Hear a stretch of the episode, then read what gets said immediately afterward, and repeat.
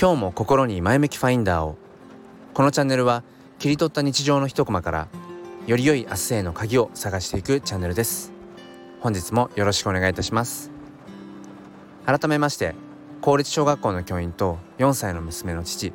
そして趣味で写真を撮っている黒です、えー、今日はすんごい雨で ちょっとこのもしかしたらね後ろに雨音が入っているかもしれません、えー、お聞き苦しかったらあの申し訳ありません。えっ、ー、と先日まあ、車を運転していて、あのー、途中でこう、まあ、横断歩道、まあ、信号のない横断歩道のところに、うん、中学生ぐらいの、えー、子が、まあ、立っていてで、まあ、一時停止して、まあ、こう手で、あのー、どうぞってあのお先に渡ってくださいっていうような感じでこう手で合図をしたらすごく深々とこうお辞儀をして、えー、まあそそくさとその渡っていったんですよね。でその姿を見てなんかふと思ったんですがそのまあお辞儀の仕方というのかうんそのお辞儀って結構その人の人柄が現れるなーなんてことをふと思いました。まあよくねその図が高いとかあの、まあ、そのねお辞儀っていう文化は日本は本当に、まあ、古くからあるようで、まあ、初めはその作法としていわゆるこう土下座に近いような、うん、なんか地に、まあ、手をついて、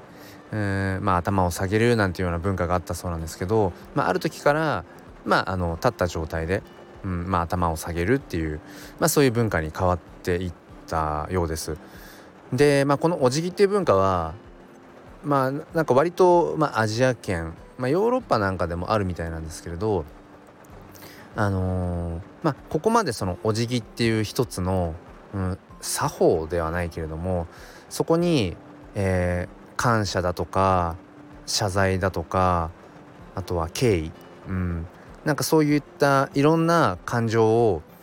表すなんかそういう意味合いを持たせている文化を持っているのはまあ日本くらいらしいんですよね。うん、まあそこにまあやっぱり日本人の何て言うんでしょうかこう丁寧さというか、うん、ある意味で繊細な部分とか、うん、国民性が現れてるななんていうふうに思ったんですが、うん、だからこそこのお辞儀まあ会釈とかもともね言いますし、えーと、儀式の時なんか割とねその 45度とか何十度とかうんなんかそんなまあ何て言うんでしょう作法があったりもしてあなかなかにこのお辞儀一つとっても奥が深いななんてことを、えー、と感じました、えー、自分がね、えー、誰かに対してお辞儀をする時うんどんなお辞儀してるかなどんな風に相手に伝わってるかななんてことを、えー、と考えてしまいました、えー、何か参考になれば幸いです。